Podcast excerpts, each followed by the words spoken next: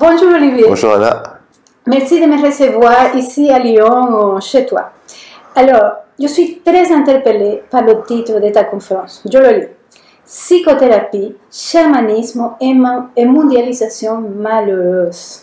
Qu'est-ce que tu as, qu'est-ce que tu as envie de nous partager par rapport à cette conférence? Et honnêtement, je, ne t'attendais pas dans, des terrains de politique. Oui, bah, moi-même, hein, il y a un an, je ne m'attendais pas sur ce terrain non plus. Hein.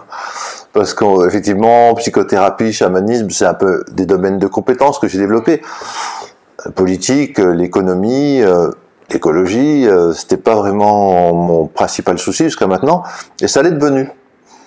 Et euh, ça l'est devenu au point où je me demande comment intégrer. C'est pour ça que le, le titre de cette conférence, c'est psychothérapie et chamanisme et politique, on pourrait dire spirituel ou pas.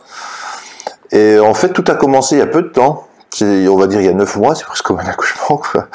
Et c'est en lisant le livre euh, de l'excellentissime livre de Cyril Dion et Mélanie Laurent qui s'appelle Demain. Alors, qui montre à quel point notre monde est malade du capitalisme, mais c'est pas seulement le capitalisme, c'est une forme de capitalisme, ce qu'on appelle le néolibéralisme qui est organisé pour que les riches s'enrichissent et les pauvres s'appauvrissent. Bref, donc il montrait que dans ce monde qui était bien atteint par le, néolibéralisme, il y avait plein de petites solutions, petites ou grandes, qui partaient d'initiatives citoyennes, qui ensuite seulement étaient euh, secondairement été appuyées par les, politiques, parce qu'en général les politiques sont plutôt parasités et polarisés par le pouvoir de la finance. En gros, peut-être ça va être un peu, mais je vais comme expliquer. Il y a trois pouvoirs pouvoir de la finance, pouvoir politique, pouvoir citoyen. Normalement, le pouvoir citoyen devrait travailler de la main dans la main avec le, pouvoir politique et réguler et contrôler et encadrer le pouvoir de la finance. C'est pas ce qui se passe.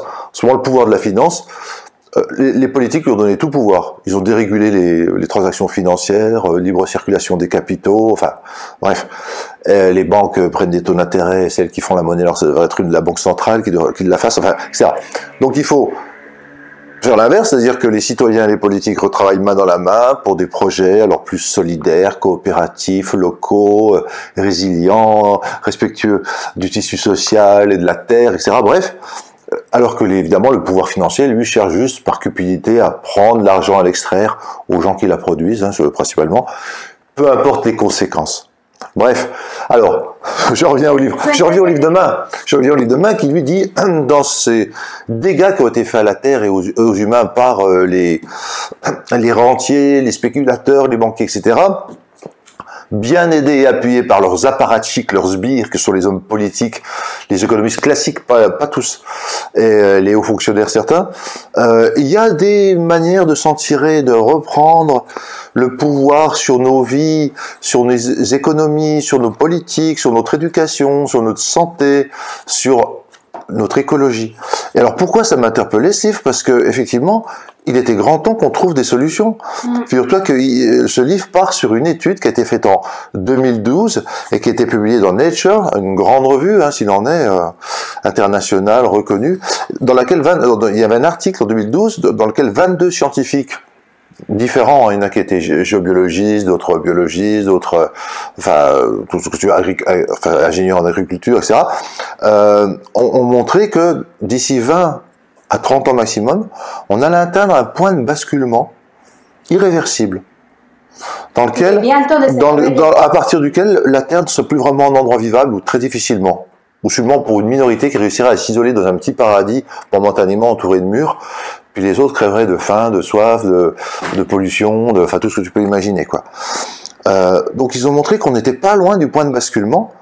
Nos, nos écosystèmes sont en danger. Hein. Tu as 40% des, des, des, espèces de mammifères qui ont disparu, tu as euh, un quart des, des, abeilles, euh, de la population des abeilles ou peut-être plus. Enfin, y a, y a, la Terre est vraiment en souffrance, elle ne pourra pas le supporter longtemps. Donc je me suis dit, c'est quand même fou.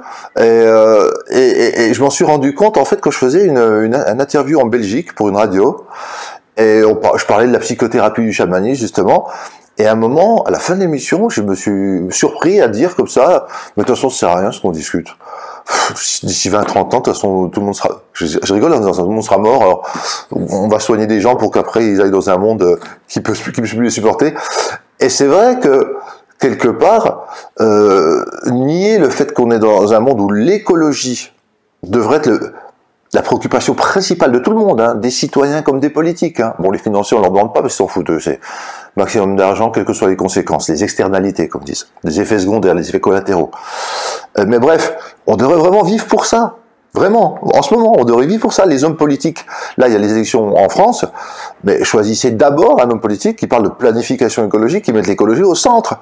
Parce que sinon, on, on va parler de société, d'économie qu'on veut améliorer, modifier, pour rien, puisque de toute façon, euh, il y aura plus d'économie quand la Terre sera plus viable, hein, c'est sûr. On est en train de, si tu veux, on est en train de scier la branche sur laquelle on est assis.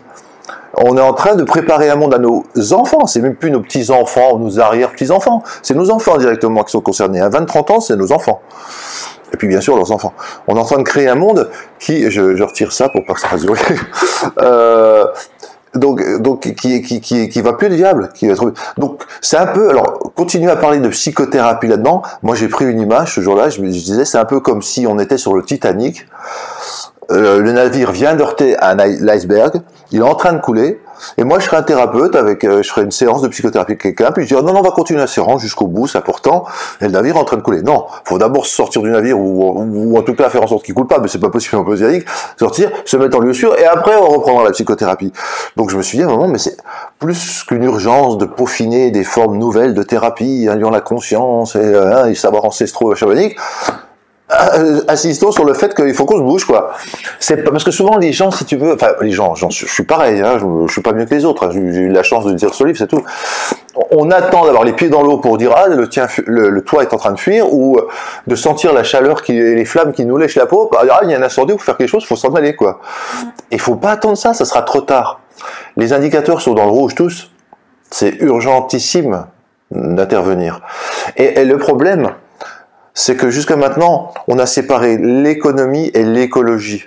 Alors qu'il euh, faudrait plutôt parler maintenant d'économie, c'est-à-dire d'avoir des programmes politiques ou en tout cas citoyens ou tout ce que tu veux qui allient l'écologie à l'économie.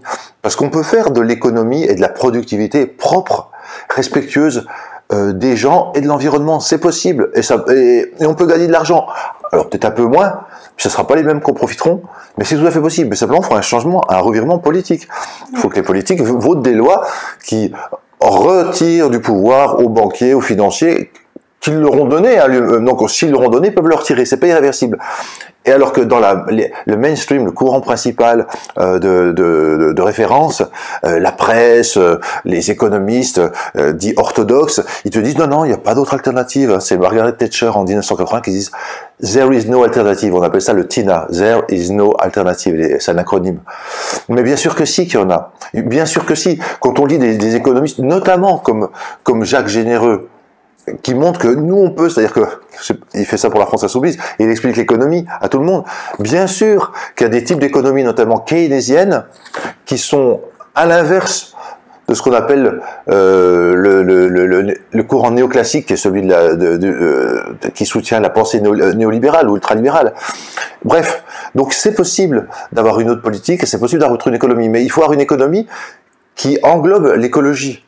C'est-à-dire qu'il soit plus juste pour la performance, quelles que soient les conséquences, mais euh, qui se base sur une, non plus une compétition des gens, mais une coopération, qui se base non, non plus sur le chacun pour soi, les autres après, mais sur euh, on est solidaire et on pense euh, les uns aux autres, et ce que je fais à moi, je le fais à l'autre, ce que je fais à l'autre, je le fais à moi, c'est pareil, on est tous reliés, et on le sait que la conscience infusant, baignant, pénétrant tout et se nourrissant de tout, on est tous reliés par la conscience. Là, ça, on va revenir à des choses plus euh, euh, comment euh, spirituelles ou, même scientifiques, puisqu'on sait que la, physique quantique aussi accrédite ce genre de choses.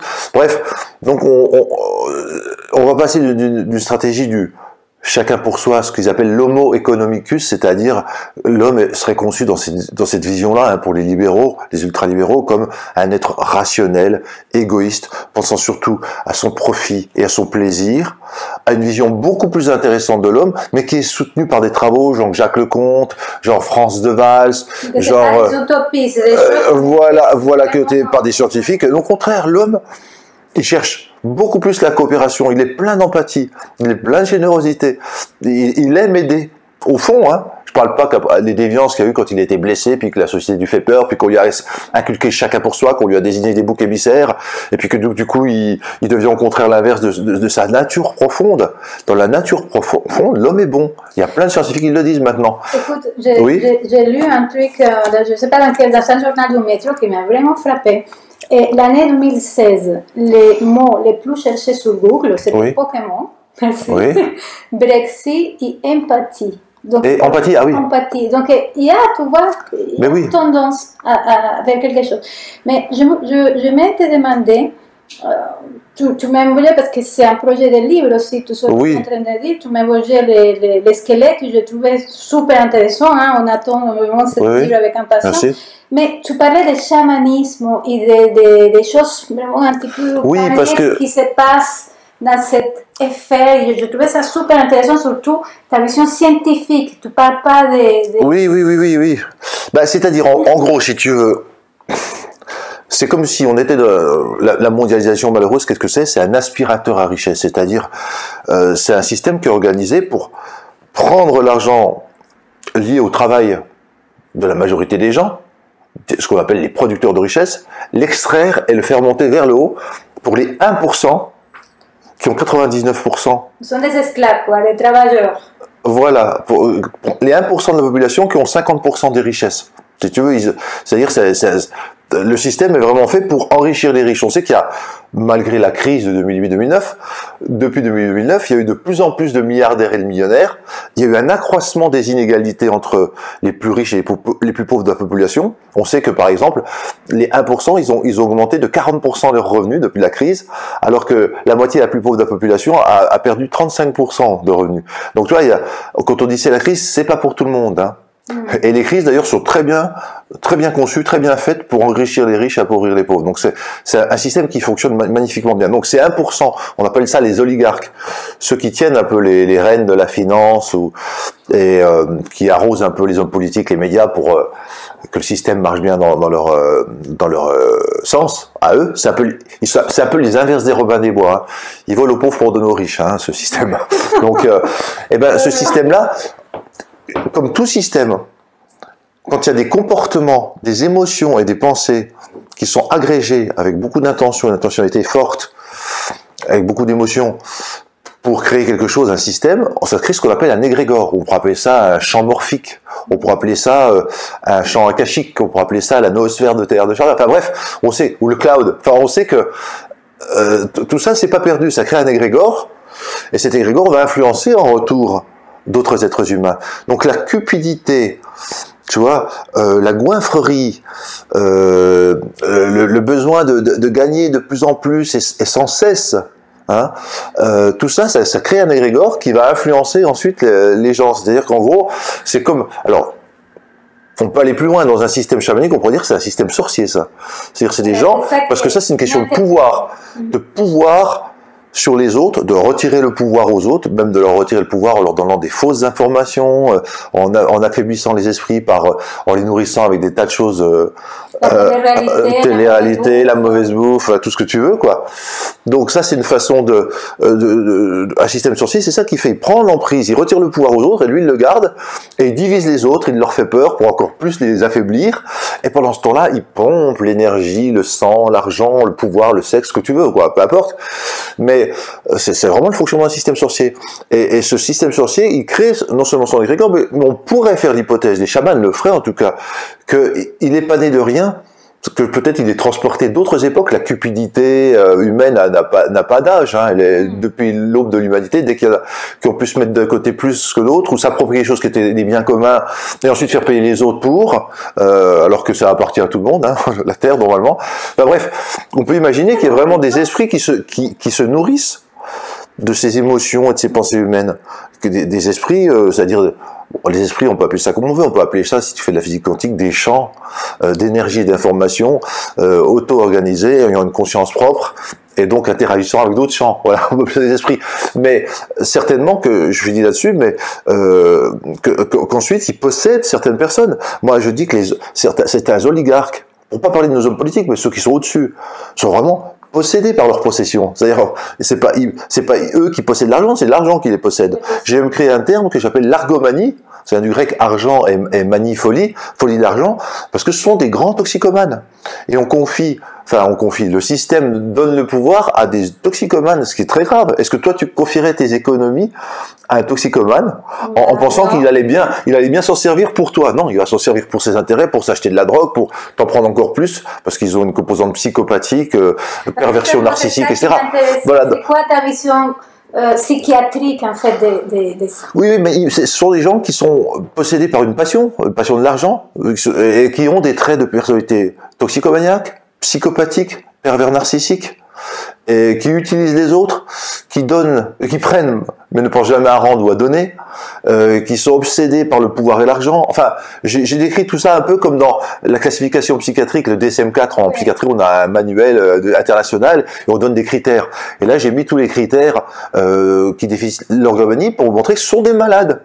Et que si on se laisse gouverner par des malades, à mon avis, c'est encore et qu'on est passif et servile et qu'on les laisse faire sans réagir, c'est qu'on est peut-être aussi malade nous aussi. Hein. C'est peut-être une codépendance, c'est-à-dire que ils sont autant dépendants de nous que nous on est dépendants d'eux. Si on rompait notre dépendance à eux, c'est-à-dire en boycottant leurs produits, en, en, renforçant les liens avec le vrai pouvoir politique, c'est-à-dire des, des, politiques qui veulent vraiment changer le système, ne plus laisser le pouvoir à la finance, etc. Hein. si, on était, si, on, si on était plus créer des initiatives locales, ce qu'on appelle un changement bottom-up, un changement par le bas. On n'attend pas que le haut nous autorise ou donne des idées, on le fait, puis ça marche tellement bien qu'après ben, les hommes politiques ils valident et puis les financiers ben, ils ont plus de pouvoir.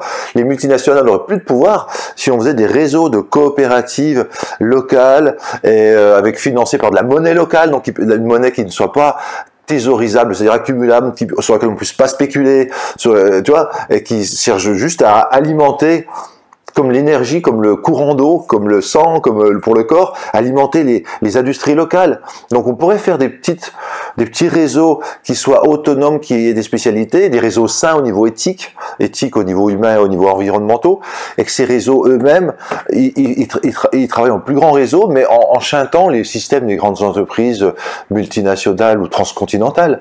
Enfin bref, on pourrait s'extraire de, ce, de, de, ce, de cette vampirisation. C'est un système vampirique. Hein et on, et, et on endormit. eux, j'imagine, parce qu'ils ne se rendent pas compte, en fait, ce sont vrais. Alors, il y en a qui sont tout à fait conscients, puis il y en a d'autres qui ne le sont ouais. pas. Ils sont, ils sont drogués, mais pour eux, ils sont. C'est normal. Une, voilà, c'est normal, parce qu'ils ont l'impression, et ça, ça fait partie du syndrome d'argomanie, du, du, diagnostic, ils ont l'impression d'être spéciaux, d'être une élite, d'être supérieurs, d'être à part. Et, et qu'eux, ils, ils l'ont mérité. Tu penses qu'ils l'ont mérité. Souvent, c'est la naissance, euh, c'est le cadre social dans lequel ils ont vécu, c'est les, les, héritages qu'ils ont eu et tout. Ils sont, il n'y a pas du tout d'égalité de chance par rapport à la fortune, hein, contrairement à ce que disent certains néolibéraux. Donc, euh, c'est pas le mérite hein, qui fait que tu arrives au second, c'est euh, ce qu'on t'a donné à la naissance et le, le milieu de vie où tu, où tu as grandi. Donc, euh, ils se croient supérieurs, ils croient que c'est justifié. Puis tu sais, il y, il y a une sorte de théorie qu'on appelle le trickle down, ça s'appelle le ruissellement, que soi-disant, si c'est pas mal qu'il y ait des riches et qu'on laisse les gens s'enrichir avec des grandes inégalités, parce que ça finit par retomber sur les pauvres. Que... En fait, non, parce qu'ils en ont jamais assez, donc l'argent, ils le gardent, ou ils le placent, ou ils le font travailler, mais ça retombe jamais vraiment sur les pauvres, euh, l'argent, l'argent des riches, tu vois. Et euh... peut-être tu veux me poser des questions à ce niveau-là? Oui, en fait, c'est important de dire qu'on ne parle pas d'argent, parce que, tu vois, il y a et en même temps, il y a parfois des amalgames. Oui, oui, tout à fait. L'argent, c'est une énergie extraordinaire. Ah ben, c'est ce que tu fais avec elle. C'est pour ça que, que ouais. par exemple, si on prend l'exemple des monnaies alternatives ou complémentaires, les monnaies locales, on appelle ça des monnaies de vie parce qu'elles aident à irriguer le tissu euh, euh, économique, euh, social d'un pays, ou d'une région, tu vois. Et parce que ça circule, ça peut pas aller ailleurs, donc on peut pas s'en servir, je te dis, pour pour spéculer ou, ou, garder pour soi. Donc c'est un argent de vie. Par contre, tu as des argents de mort qui eux sont vraiment la, la voilà et, et, tout et bon et bien sûr que c'est pas l'argent, c'est ce qu'on en fait. Et c est, si, si, tu vis que pour l'argent, effectivement, euh, comme il n'est pas illimité l'argent, il y en a beaucoup, mais il n'est pas illimité. Si toi tu en accumules beaucoup, tu le retires à d'autres. Hein, c'est pas. Donc alors que la monnaie de vie, elle circule et donc euh, il y en a pour tout le monde. C'est une autre philosophie de la vie, c'est une autre conception de l'humanité. Et autre chose que j'ai envie de te poser en tant que psychiatre, c'est que j'ai l'impression que tout ce système est basé sur l'apport. Parce que oui. euh, la crise, euh, on parle, et, et j'ai l'impression que l'argent, elle existe. C'est juste qu'il y a des contractions à cause de l'apport et qu'elle n'arrive pas là où elle devrait arriver, mais c'est pas un problème d'argent non plus. Ah mais non, c'est pas un problème d'argent. On nous fait croire. Alors, pour avoir les politiques de droite ou les politiques à Macron, on nous fait croire qu'il faut rembourser la dette. Que la dette, c'est terrible. En fait, la dette, 1, on pourrait la rembourser partiellement, en rediscuter une partie, c'est pas urgent, c'est fractionné, et c'est pas grave parce que quand on rend les entreprises, par exemple, c'est plutôt bon qu'elles aient une dette, ça veut dire qu'elles sont en train d'investir mm. et qu'elles sont en train de construire quelque chose pour le futur. C'est rare les, les, les, entreprises qui n'ont pas de dette pour euh, grandir, donc c'est pas grave ça. Surtout que si on s'en tient à ce qu'on appelle le courant néo-chartaliste, Bref, ça veut dire que en fait c'est la banque centrale française ou, la banque nationale française qui crée l'argent. Normalement, ce sera l'État de créer l'argent. Comme ça, la banque lui prête à taux zéro, lui demande pas de rembourser tout de suite, il n'y a pas d'échéance, il rembourse quand il peut, quand il veut. Il injecte ça dans des grands travaux, notamment des grands travaux écologiques qui attendent que que ça pour euh, être mis en chantier parce qu'ils sont vraiment très importants, hein, vu le péril écologique. Bref, c'est un système en fait où la dette n'existe pratiquement plus puisque euh, tu tu ne payes plus d'intérêt, donc euh, c'est ça qui crée la dette hein, en France les taux d'intérêt que tu payes chaque année. La France paye 50 milliards, donc pratiquement tous les impôts, juste pour rembourser les intérêts de la dette. Donc juste pour donner de l'argent aux banquiers. Parce que la dette. On travaille, on paye les euh, on, paye, on paye les banquiers, on paye les banquiers, les banques privées. Parce que normalement. Une... Pas public, oui. Mais non, parce que normalement, si c'était l'État qui faisait la monnaie, il n'aurait pas, d'intérêt à payer, voilà, et, il le ferait continuer, donc il n'y aurait pas de problème de dette. Et donc, si tu veux, on nous, on nous fait peur avec la dette, euh, juste pour pouvoir mieux nous tenir et nous dire, ben, du coup, ça justifie les politiques dites de rigueur, et, donc il va falloir en baver, serrer la ceinture, vous êtes trop dispendieux, la France, vous êtes des enfants gâtés, parce que dit l'Allemagne souvent, vous devriez faire beaucoup plus euh, d'efforts, euh, donc il va falloir euh, réduire les coûts salariaux, il va falloir dégraisser le mammouth, enfin bref, toutes les politiques de récession, les politiques de, régressives, alors que c'est pas vrai, on pourrait très bien s'en tirer. Il y a un excellent livre hein, qui s'appelle La dette publique, une affaire rentable, qui est de André-Jacques Holbeck et Philippe de Ruder, aux éditions Yves Michel, excellent, qui explique tout ça. Qui explique que c'est les hommes politiques qui ont voulu, qui ont créé des lois, donner le pouvoir aux financiers, et euh, qu'en fait c'était juste, je sais pas, peut-être parce qu'ils étaient corrompus, peut-être qu'ils avaient des intérêts personnels de le faire, on sait pas pourquoi. Mais en tout cas, puisqu'ils l'ont fait dans un sens, ils peuvent le défaire s'ils le veulent dans l'autre. Et on peut régler le problème de la dette. Et je dis ça parce que la dette, ça fait partie des mécanismes comme le terrorisme, comme euh, euh, bah justement l'écologie. Alors ça, par contre, c'est bien d'insister, comme euh, le chômage. Enfin, on, on nous donne des, des, des des groupes humains qui sont montrés comme boucs émissaires.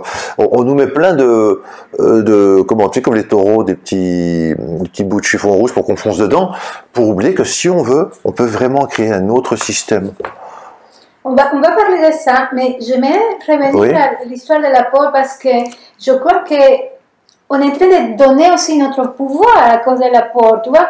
Euh, je sais que là, cette, cette, vidéo, il est vue par, par une communauté qui, dans son grand majorité, n'est pas forcément dedans, mais, mais qui a quand même, ça nous, ça nous, ça nous atteint aussi. Hein. Est-ce que tu peux, nous parler plus davantage sur la peur et comment on donne euh, notre pouvoir à tous ces systèmes bah, bah, oui, parce que la peur, c'est évidemment ce qui sépare. Hein. C'est pas une émotion euh, qui augmente tellement la conscience. Hein. Ça la rétrécit plutôt, la peur. Et euh, donc c'est très bien pour diviser, et c'est très bien pour nous faire croire Laissez-nous faire. Il y a un grand danger d'ailleurs souvent, hein, les gens, genre Macron tout, ils disent attention, nous sommes dans des temps très graves, ça devient très sérieux. La France est un tournant, il le dit à chaque élection, mais c'est pas grave, etc. Donc laissez faire les experts. Nous on sait, on sait mieux faire. Non, surtout pas. Il faut que chaque citoyen se réapproprie une certaine connaissance de la politique et de l'économie. Par exemple, j'étais en train de lire un petit livre qui s'appelle Petit cours d'autodéfense en économie. Parce que pour répondre, ou, en tout cas pas se laisser embobiner par les, ce que nous disent les journalistes ou les hommes politiques, évidemment, dont les ficelles sont tirées par les oligarques qui les financent, il faut savoir qu'il y a d'autres alternatives. Il faut savoir que c'est pas du tout ce qui nous désigne comme les causes euh, qui sont les vraies causes. Euh, les causes de nos malheurs, c'est leur système néolibéral. C'est pas, euh, c'est pas ce qui nous désigne. Donc si nous, si nous on suit, ben on, on croit qu'on bon, on va faire comme vous dites, c'est vrai. Puis après tout, euh, c'est serré, c'est vrai, on peut pas trop revendiquer. Puis non, euh, c'est pas le moment de faire des initiatives. Il faut d'abord régler les problèmes très urgents que vous nous montrez devant les yeux. Non, il faut savoir. Il faut vraiment le droit. Alors, je, je veux pas être fasciste hein, dans le sens, je veux pas être trop rigoureux, mais le droit de vote ça devrait être un peu comme le permis de conduire pour les voitures. Il faudrait, passer deux, trois examens de connaissances. Il devrait un béaba de connaissances économiques, un béaba de connaissances politiques. Alors, je dis pas qu'il faut qu'on passe des QCM et des examens puis qu'on aura le droit de voter que comme ça, mais quand même, c'est quand même quelque chose qui, qui est très important, quoi. Pour qui on va voter mais en même temps, pour quelle ça sert à quelque chose. Pardon? Est-ce que ça sert à quelque chose? Parce que j'ai l'impression que voilà, ça change de visage, etc. Et que, Alors, ça sert à quelque chose si tu votes pour quelqu'un qui va ensuite dire on va changer la constitution, c'est-à-dire on va faire une sixième république, c'est-à-dire qu'on va demander à des citoyens tirés au sort, parmi des volontaires, mais pas des professionnels politiques, d'écrire une nouvelle constitution. Et cette constitution, il faut savoir que la constitution, c'est ça qui définit les règles du pouvoir. Donc jusqu'à maintenant, c'était les politiques, qui, comme dit très bien Étienne Chouard, qui créaient la constitution. Donc ils créaient des règles de leur propre pouvoir. Donc euh, tu m'étonnes qu'après, ils, en sorte que ça les avantage. Par contre, si c'est les citoyens, donc on avait programmé notre impuissance, nous, en faisant ça, en acceptant ce système. Donc, par contre, si c'est les citoyens qui, qui font les lois, qui vont créer la constitution, et donc le, le fonctionnement de l'État et des institutions, ah, là, ça devient drôlement intéressant. Et là, tout peut changer. Tu vois, si on prend Ramon ou Mélenchon, Mélenchon par exemple, il sait ce qu'il veut faire hein, avec les insoumis. Et il dit, moi après, euh, une fois qu'il y aura une nouvelle constitution, peut-être que je dégagerai, on ne verra plus. Donc c'est tout sauf le type qui s'accroche au pouvoir avec ses petits copains et qui donc est une sorte de monarchie présidentielle, hein, parce qu'on n'est pas dans une démocratie, hein, on est dans une monarchie présidentielle. Qui, qui, qui, qui, est faite pour favoriser le statu quo et favoriser les riches, enfin ceux qui ont le pouvoir, qui continuent à l'avoir. C'est pas du tout pour le bien commun et pour euh, avoir une société plus humaine, plus spirituelle. Si tu veux, moi en tant que psychothérapeute, je ça qu'il y a quand même pas mal de patients qui souffrent de ce système. Déjà parce que si tu veux, on sait intimement, profondément, peut-être inconsciemment, qu'on est des proies mm. pour ce système. On, non seulement on est manipulé dans nos idées, nos opinions, par exemple politiques, ok, mais on est des proies parce qu'on veut prendre notre sang, notre sueur, notre argent, notre vie, notre temps pour enrichir certaines personnes. Et une proie, elle peut jamais être détendue. Elle a toujours un système d'alerte et de survie. C'est vrai qu'on est en survie. Imagine que si un jour, pour une raison ou une autre, tu es licencié, euh, tu n'as plus envie de travailler, tu es en burn-out, euh, enfin bref, plein de raisons, tu n'as plus d'argent. Mais dans notre société, tu n'as plus d'argent, tu es mort. Je veux dire, t'as beau avoir travaillé euh, 50 euh, ans pour une entreprise, t'as beau avoir payé tes impôts pendant 50 ans aussi, etc. Le jour où t'as plus d'argent du tout, t'es à la rue. Vraiment. Et à la rue, bah, tu peux mourir. Et on le sait plus ou moins. Nos patients, ils l'ont dans leur inconscience, si tu veux, ce système social qui, euh, qui peut lâcher ses enfants, on va dire, parce qu'ils ont plus d'argent. Et, euh, et, ça, c'est une cause sourde, chronique de souffrance possible. Et c'est important parce que les gens se sentent vulnérables. Et ils sentent que dans ce système-là, il n'y aura pas forcément de solidarité quand ils vont tomber. Personne ne les aura peut-être à, se relever. Et c'est important de conforter ça d'être empathique avec cette souffrance, la, violence au travail, la souffrance au travail, c'est pas pour rien. il y a plein de rapports qui ont été faits là-dessus. Euh, des gens qui se suicident, des gens qui sont en burn-out, des gens qui sont en dépression chronique, enfin, euh, ou des qui somatisent, qui ont des maladies somatiques, des cancers, pourquoi pas. Donc, euh, on est dans une, dans une société violente, et ça, il faut quand même pouvoir aussi le reconnaître auprès de nos patients. Si on n'en a pas conscience eh ben, on peut pas être empathique avec ça. Ou alors on va leur faire penser ou faire croire, comme depuis qu'ils sont petits, qu'en fait c'est eux qui sont inadaptés, qui sont euh, insuffisants, que c'est parce que c'est des losers, tu vois. Euh, non, pas du tout. Pas s'adapter à une société qui est malade. Euh, voilà, parce qu'on pourrait même se demander l'inverse. Est-ce qu'être normal ou adapté dans une société telle qu'elle est maintenant, c'est pas être malade en fait. On va parler de normose ou de névrose de leur normalité. C'est-à-dire, est-ce qu'on s'est pas insensibilisé, quoi? Est-ce qu'on n'est pas devenu indifférent à la souffrance de ces 9 millions de gens qui sont pauvres en France? C'est-à-dire qui sont sous le seuil de la pauvreté, c'est-à-dire c'est 1000 euros par mois. 9 millions ça représente, euh, bah, si on est 65 millions en France, je sais plus combien, hein, donc euh, un sur 6 on va dire, des gens qui sont à côté de nous, quoi. Ou les SDF, il y en a, il y en a souvent dans la rue aussi. Donc on a appris l'indifférence, on a appris finalement à dire que c'est pas notre problème. Et on s'est blindé, c'est-à-dire nos, mécanismes mentaux sont des mécanismes d'évitement, de distraction, de compensation. On a des cuirasses tissulaires et, et, euh, et, musculaires pour ne pas trop ressentir dans notre corps. On s'est désensibilisé, si tu veux. Donc, euh, il faut quand même reconnaître cette souffrance euh, qui est en nous C'est important. Je, je dis pas qu'il faut en parler aux patients s'ils ne t'en parlent pas, mais quand il y a des signes de cette violence du monde sur eux, c'est important comme de la reconnaître et de la valider, déjà, dans un premier temps, si tu veux. Parce que si on si on change pas la société, euh, si on n'aide pas au changement de la société, si la société reste violente comme elle est, on pourra bien soigner tout le monde. Les gens retomberont malades pour différentes causes. C'est pas que des causes psychologiques. je m'explique. Admettons, tu es dermatologue, tu as un patient qui vient te voir, il dit Oh là là, j'ai des lésions cutanées. Donc tu soignes, bien, tout. Il s'en va, puis euh, deux semaines après, il revient, il a toujours la même lésion. Oh, bon, c'est bizarre, bon, bah, je vais vous soigner, tu fais ce chat. Il revient deux semaines toujours. Tu dis Mais qu'est-ce qui se passe? Je vous soigne et tout. Ah, j'ai oublié de vous dire, j'habite, j'habite sur une décharge publique. Ah ben voilà, effectivement, si vous réinfectez en permanence, euh, je peux rien faire. Bon, là c'est un, un, peu une caricature, c'est exagéré, mais il y a un peu de ça. Si tu veux, euh, si, on peut pas séparer le, monde extérieur du monde intérieur. Les chamans le disent très bien, hein, ou, les Jungiens, ils disent le soi est dans le monde et le monde est dans le soi. Ce que je fais au monde, je le fais à moi. Et ce que je fais à moi, je le fais au monde. Il y a des thérapeutes comme Arnold Mindel, qui sont à la fois chaman, thérapeute jungien et, physicien quantique, qui, disent ça aussi, c'est que euh, tout, est lié, si tu veux. Et euh, Gandhi disait, euh, introduisant vous-même les changements que vous voulez voir dans le monde. Hein? Ça c'est vrai que la conscience et le fait de se changer intérieurement, c'est aussi euh, un très bon garant qu'on va pouvoir aider à changer le monde. Mais il n'y a pas que ça. Il y a aussi aider le monde à changer, ça vous changera vous-même. Mm. Les deux sont complémentaires. Il ne faut pas que ce soit ou ou, c'est et et. Opérer des changements en soi, mais aussi opérer des changements dans le monde. D'ailleurs, euh, le Dalai Lama a écrit un livre qui s'appelle Nouvelle réalité, dans lequel il dit qu'en plus du développement personnel et la méditation, il faut aussi agir sur le monde. Et les trucs qui, les, les préconisations qu'il donne pour qu'on aille vers le monde, c'est pratiquement un programme altermondialiste, quoi. C'est impressionnant, quoi. Il propose de protéger les pauvres, de lutter contre le capitalisme sauvage, de, prendre soin de la planète, des animaux. Enfin, euh, on se dit waouh.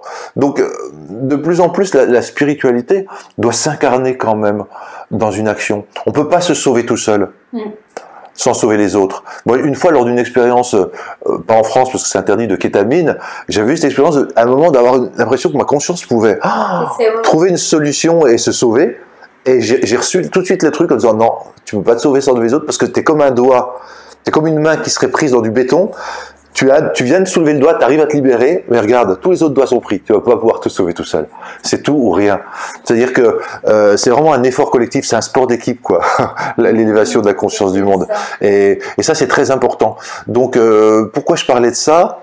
Euh, je... Et, je vais profiter de ce que tu parles que j'aime beaucoup, c'est que euh, on a l'impression aussi, parce que j'imagine que ça fait partie de tout le système, qu'on est impuissant devant tout ça qu'on ne peut pas faire grand chose. Et des films comme Demain et le livre, etc., et tous les livres que tu es en train de parler, disent pas justement. non, voilà, on n'est pas impuissant, mais il faut.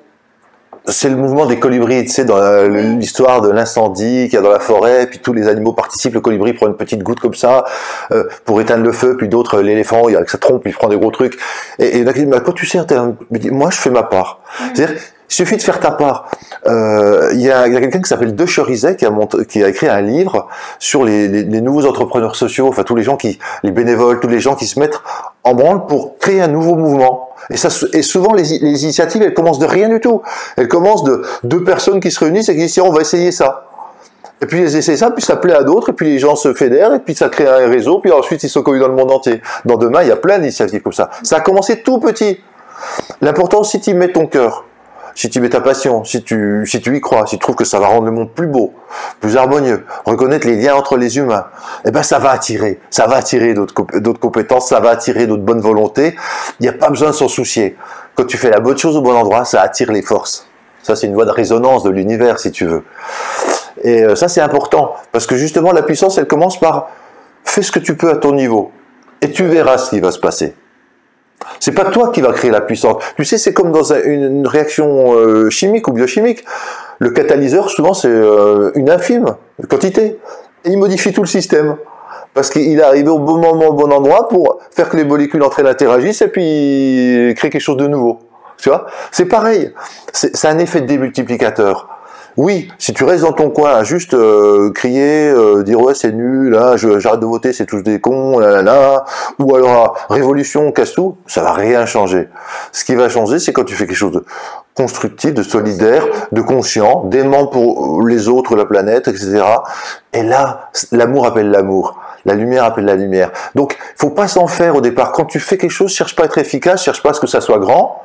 Fais vraiment ce que te dicte ton cœur et qui amène une petite amélioration. Si elle est significative, si elle est intéressante, le monde va suivre, tu vois.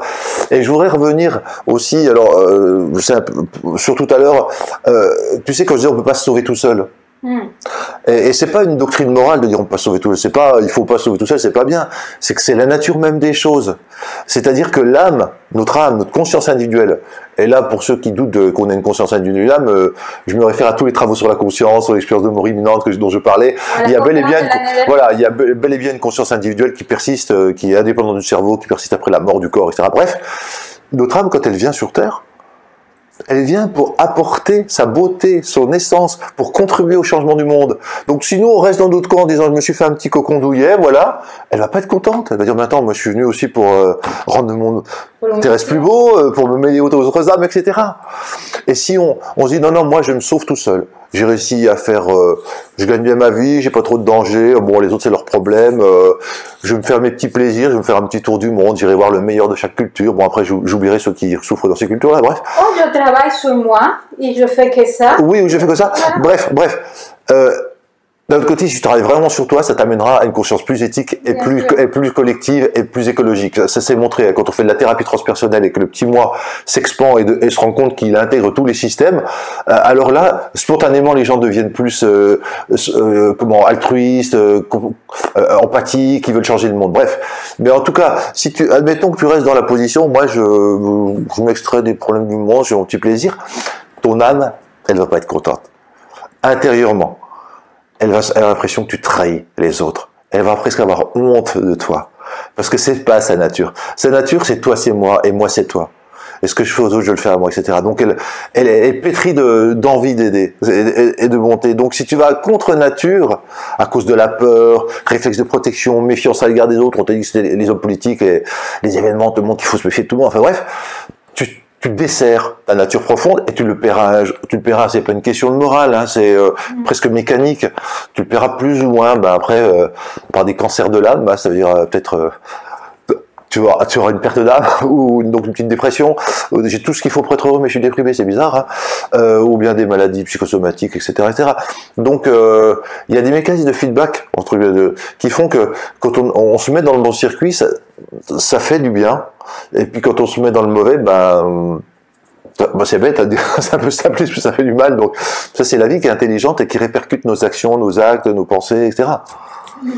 Mais euh, j'ai l'impression que, euh, je reviens au travail sur ça, parfois on est dans une telle souffrance, oui. ou, dans pas telle souffrance, juste une souffrance, que, que justement on est un petit peu en train de, regarder cette souffrance et pas aller. c'est peut-être quand je t'entends, je me dis, ici, traverser tout ça et aller faire notre, notre petite, euh, donner notre petite goutte, c'est une manière aussi de nous accompagner dans toutes ces souffrances. Oui, oui, bien sûr. Mais il ne faut pas que ça soit exclusif.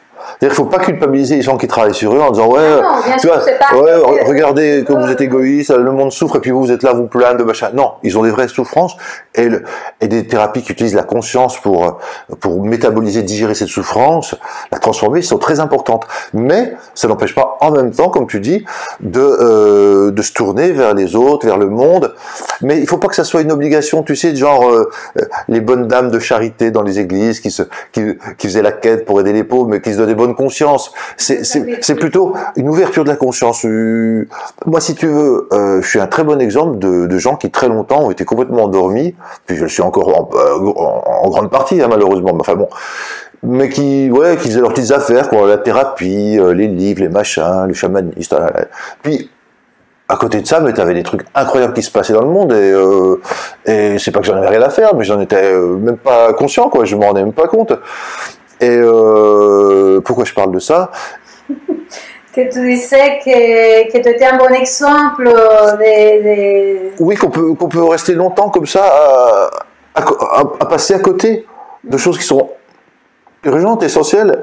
Et c'est pas par manque de moralité, je peux pas dire que foncièrement je m'en fichais de la souffrance des gens, mais je, c'est comme si elle n'entrait pas dans mon champ de vision. Mm. Tu vois, le- pour te dire, l'autre jour je me suis réveillé, j'avais un titre, la pauvre, je me suis avec un titre de livre, La pauvreté est un crime, entre guillemets un crime d'État quoi.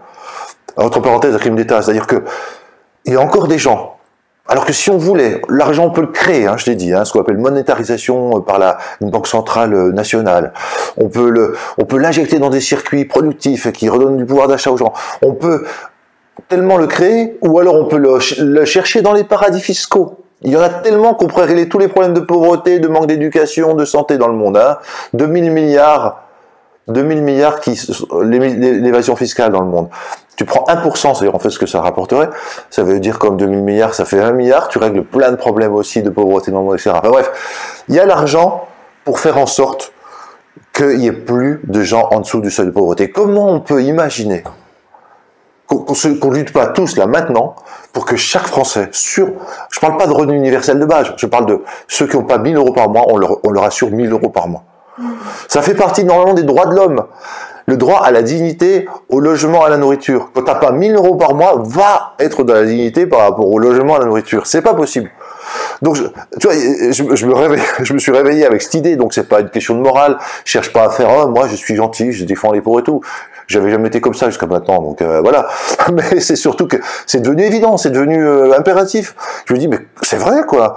On pourrait, et on ne le fait pas. En tout cas, on lutte pas. On ne demande pas à nos hommes politiques de le faire. On n'en parle pas sur Internet. On n'exige pas comme euh, euh, une obligation maintenant que au moins chaque Français ait 1000 euros, qui s'en sortent, quoi. On peut le faire. C'est nous, c'est, alors, je, là encore, je vais pas faire l'abbé Pierre, mais je, suis désolé, hein, je ce que je ressens. C'est, c'est nos frères, c'est nos frères et sœurs qui sont dans le manque, et on fait rien. Moi, très souvent dans la rue, pratiquement ça fait depuis un an par principe, mais c'est, pareil, c'est venu comme ça parce que ça pourrait être moi. J'ai des pieds dans la poche et quand qui que ce soit, je donne. Hein, je me dis pas à dire, oh, c'est des Roumains, peut-être un, ou alors l'État. Je donne. Ah, je donne pas des grosses sommes, hein, mais je donne parce que. Mais ça suffit pas, ça veut rien dire. À la limite, j'achèterais une bonne. Non, là, je le fais pas pour acheter une bonne conscience, je le fais parce que ça me semble évident. Je dis, j'ai vraiment l'impression que je donne à moi, quoi.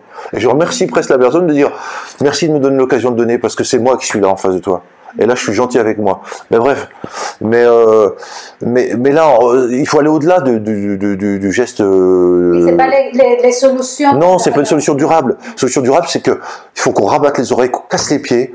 On peut le faire, on peut le faire, on peut le faire. Je répète.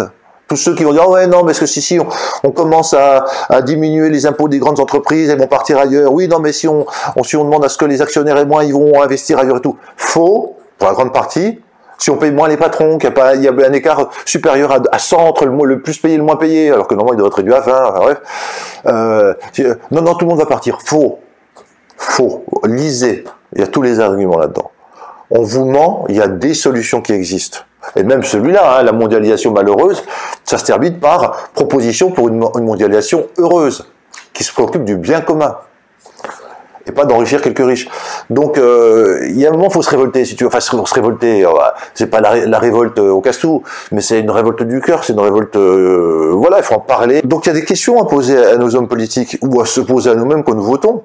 C'est est-ce que le candidat va défendre un axe écologique fort, une planification écologique? Est-ce qu'il va parler de démocratie, pas de démocratie représentative où on vote euh, tous les cinq ans, puis après la personne fait bien ce qu'elle veut, mais de démocratie participative ou même une nouvelle constitution. Donc, éthique aussi, parce qu'il y aura l'axe éthique. Donc, on a dit écologique, démocratique, éthique. Est-ce qu'il va lutter contre les inégalités? Est-ce qu'il va favoriser une société plus coopérative, moins compétitive? Et puis, quatrième axe, c'est l'axe, euh, j'ai dit économique, écologique, démocratique et éthique. Voilà les quatre axes. Donc les questions à se poser ou à poser avant d'aller d'aller voter. Ça c'est important. Et on a fait un petit manuel qu'on peut diffuser sur euh, euh, pour les voilà les gens qui veulent avoir, ils peuvent écrire à olivier.ncc@gmail.com et on l'envoie. Et c'est important parce que sinon on n'a pas, on nous donne pas d'outils. On ne donne pas de, de, de concept, on ne donne pas de, de référence pour penser la politique et l'économie. On est obligé de se, se fier à ces soi-disant experts qui nous disent bien ce qu'ils veulent nous dire pour euh, maintenir le leur système comme ça. Ok. Euh, bon, on arrive à la fin de. On n'a plus de temps à cette discussion passionnante. hein. D'accord Merci. Euh, Est-ce que tu es optimiste? Malgré tout, la, tout ce qui se passe, malgré toutes ces manipulations, etc.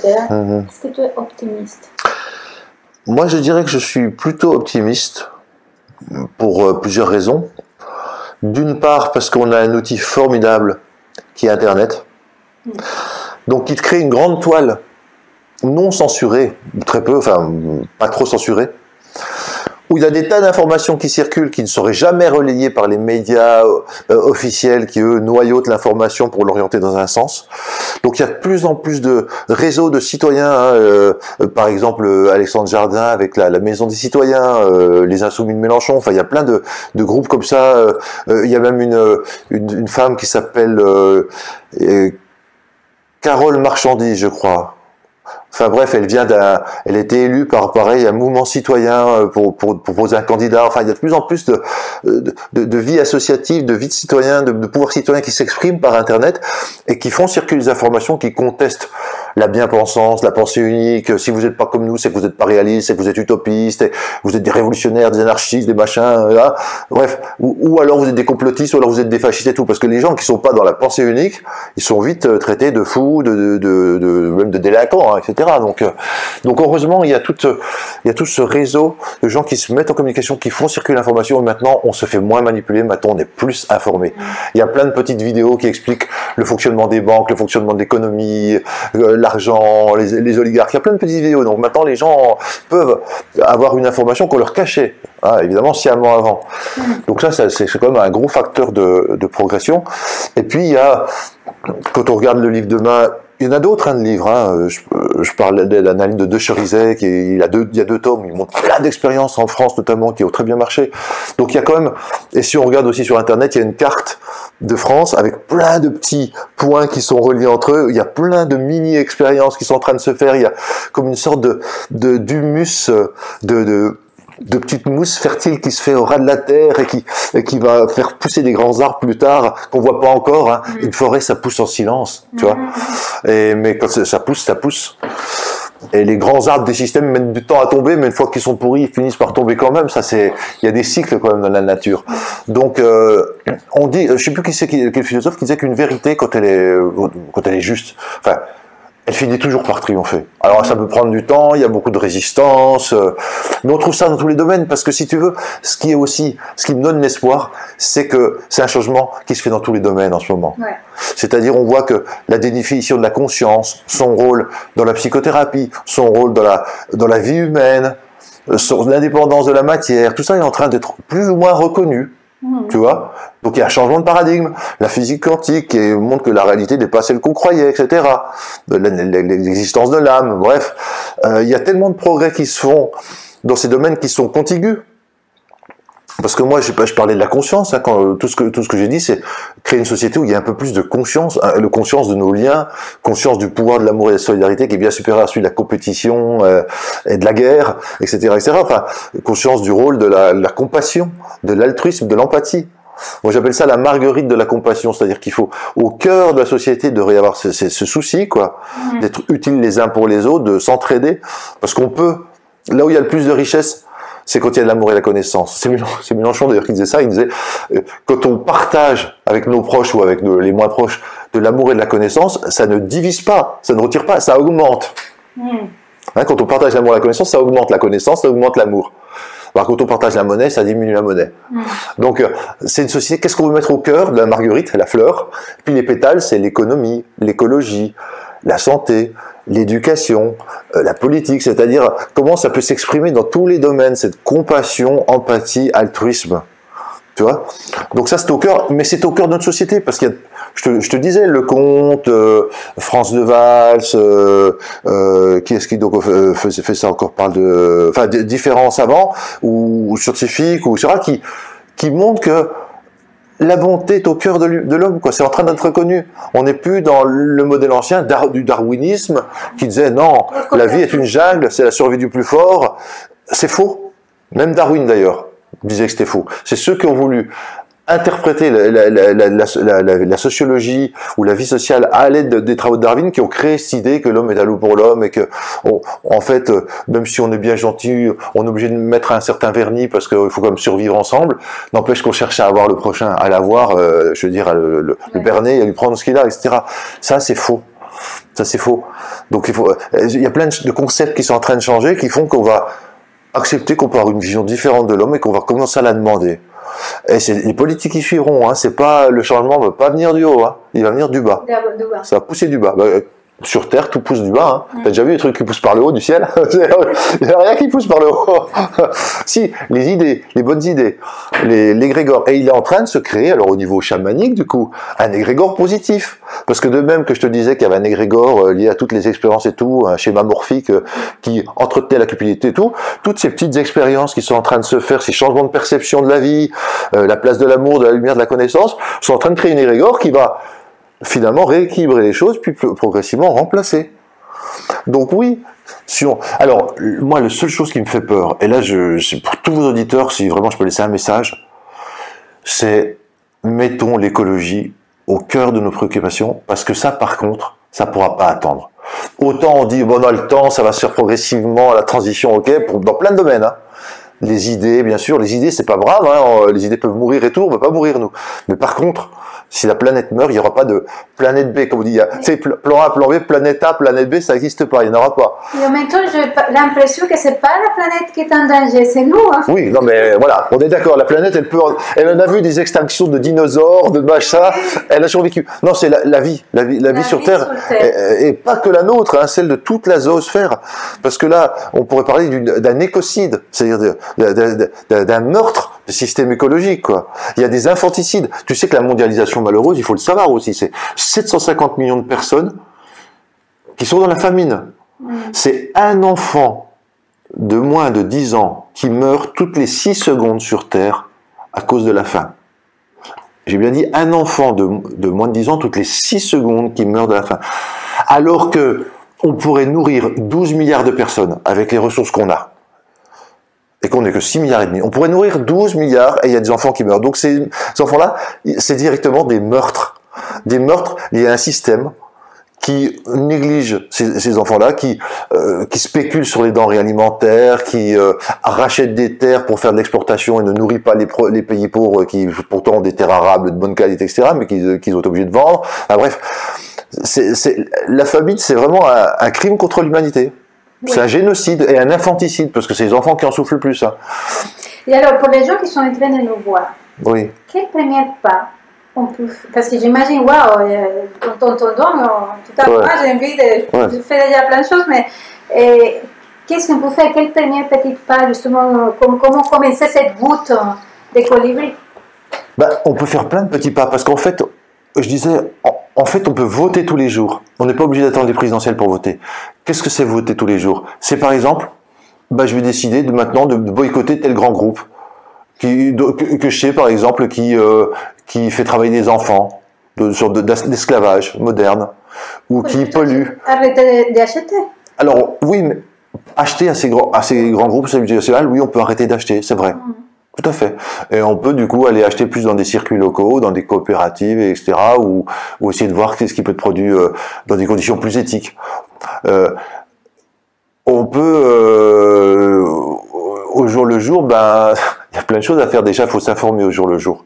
Déjà parce que les idées, ce sera les vôtres. Moi, je peux pas vous donner mes idées. Moi, mes idées, ce sera mon mon âme, le rayon particulier de de de l'esprit que je suis venu exprimer sur terre. Donc, ça viendra mes idées. Mais informez-vous d'abord. Lisez des livres discuter avec des gens qui sont impliqués dans des milieux altermondialistes, ça existe, hein, attaque ou autre. Hein, euh, euh, voyez les initiatives, voyez ce que votre cœur a envie de faire. C'est vous qui me direz ce qu'il faut faire, c'est pas à moi de vous le dire. Parce que justement, si c'est pas votre cœur qui vous le dit, ça sera du copier-coller, ça sera de l'artificiel, ça sera pénible, la vie est déjà dure. Maintenant, voilà qu'il faut encore qu'on se du social, etc. J'ai déjà passé de soucis. Non, faites pas ça, il vaut mieux rien faire. C'est essayer d'écouter ce qui vous vient. Mais, mais vraiment, la, première, la première euh, chose, c'est prenez conscience de l'urgence. Et, et, et, voyez qu'il y a Vous voyez qu'il y a des solutions. Et piochez là-dedans. Vous pouvez exercer ça dans, soit dans le domaine euh, comment, de la société civile, dans le domaine politique, dans l'économie, dans l'agriculture, faire de la permaculture. Ça peut être faire son petit jardin en utilisant les principes de la permaculture en utilisant les graines de cocopelli, en faisant du, du, fumier à base de, de, purin d'ortie, etc. C'est-à-dire plus d'intrants agricoles, etc. Euh, il y a de, de multiples façons de participer à un monde meilleur et vous les trouverez si vous les cherchez, il n'y a pas de souci. Simplement, sachez que pour l'écologie, c'est urgent. Et alors, pour les élections françaises, votez pas Macron. Tu peux couper si tu veux après. Votez pas Fillon, mais Fillon est mort, ni son remplaçant. Votez pour celui qui fait tout ce que je viens de dire.